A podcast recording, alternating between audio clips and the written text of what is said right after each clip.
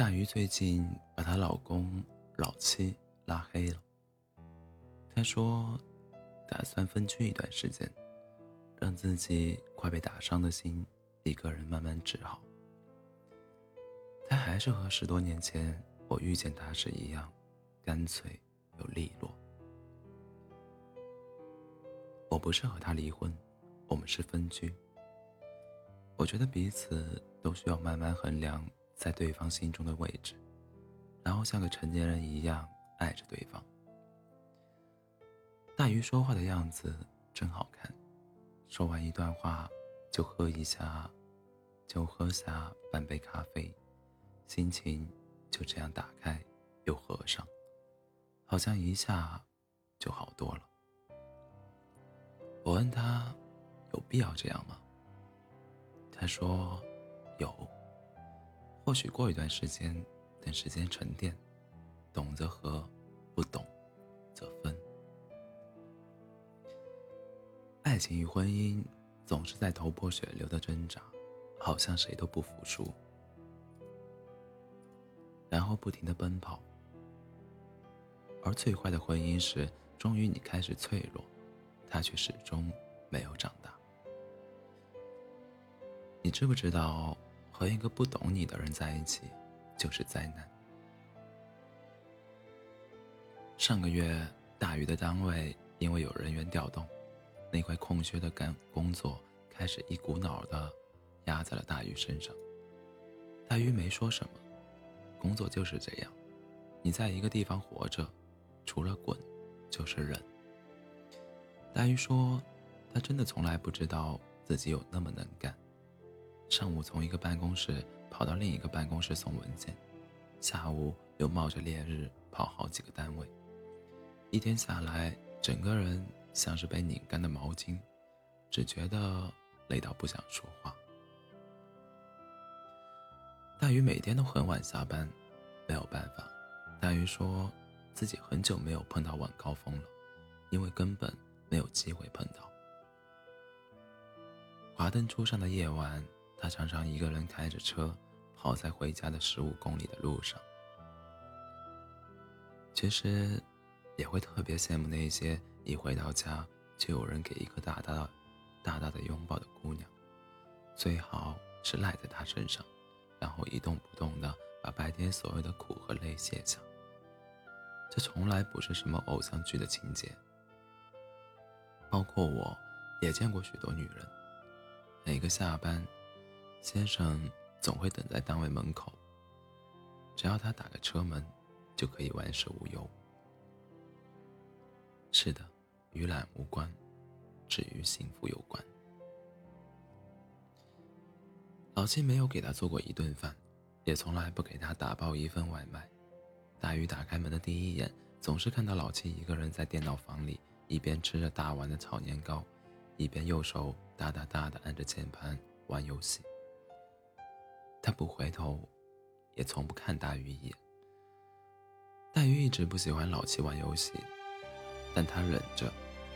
或许男人都这样吧，他安慰自己。你回来了，要不点个外卖吧？大鱼没有说话，然后等着快递小哥来。草草的吃一顿并不好吃的晚餐，有时也常常累到一边吃一边流泪。二十四岁进了国有企业，四四方方的工作方式让大鱼有点厌倦，但也有了一种循规蹈矩的踏实感。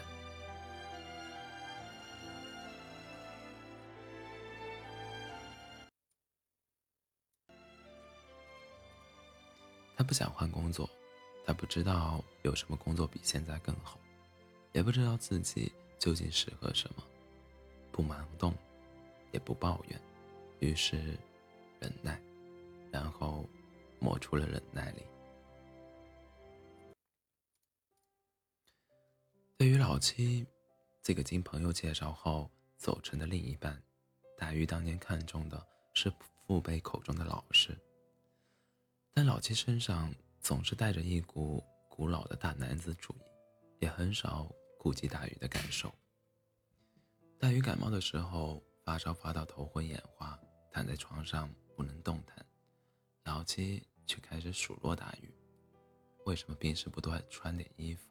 为什么不知道天气忽冷忽热？为什么又感冒了？用“数落”这个词，或许真的再恰当不过。心疼的说，和数落是有区别的。他只给你一个背影，根本没有一个眼神，甚至要。然后大鱼就任自己的脑子一直凉下来。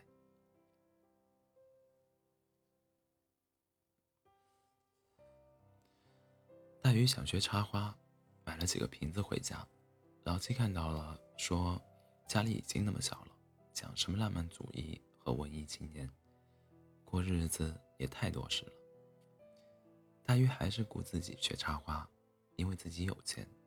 他每次回到家，看到看到他看着花瓶的眼神，只觉得心情糟透了。大鱼去旅游前整理，老七在旁说。整天去外面跑，有意思吗？老七为什么不去呢？是因为他不想去。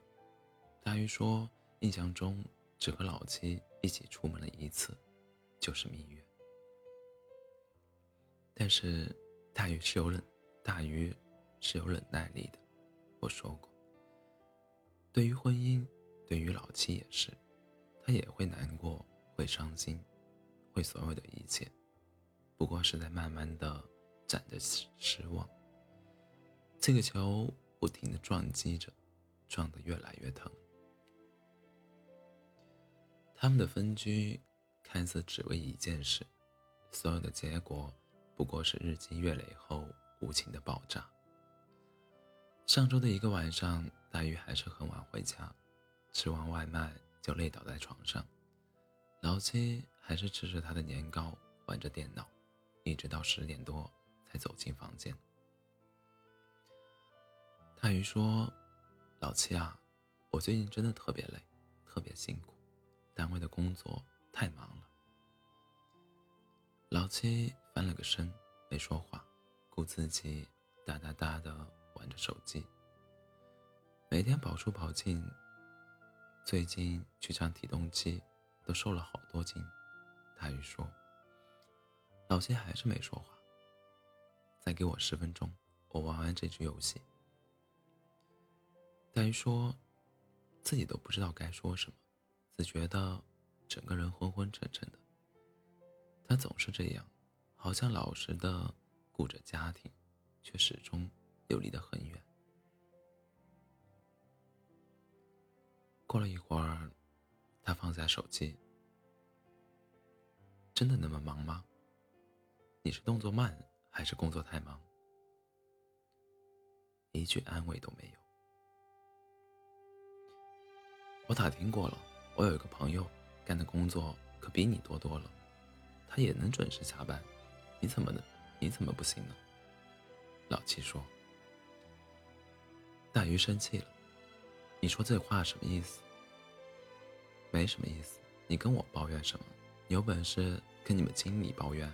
是我给你那么多工作吗？老七一边说，一边还咯咯的笑，这似乎在开玩笑。而大鱼只觉得整个人都在被难难过倒灌。和一个不懂你的人在一起，你忽然觉得自己像被不停的注射着失望，源源不断的渗透在你的身体，然后让你的肌肉萎缩，让你身心疲惫。老七，我们分居吧。大约是晚上十二点做的决定。他推了推还在玩手机的老七。你那么作干什么？分居？我做错什么了吗？老七转过身。是啊，我们都做错了。这次，大鱼显然是下定了决心。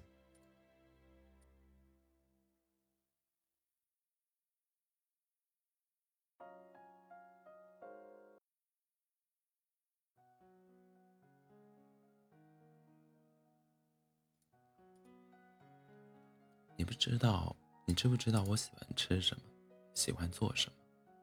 不知道对不对？我每天那么晚回来，你何曾说过一句辛苦？也没有，对不对？你从来不记得我的生日，对不对？过日子就是过日子啊，要那么多花言巧语干嘛？老些还是一种惯用的老师来欺骗。在你的眼中，是不是过日子根本就不需要懂对方？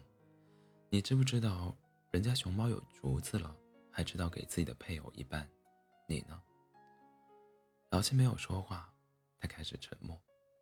大鱼整理了一晚上的行李，第二天一早就离开了。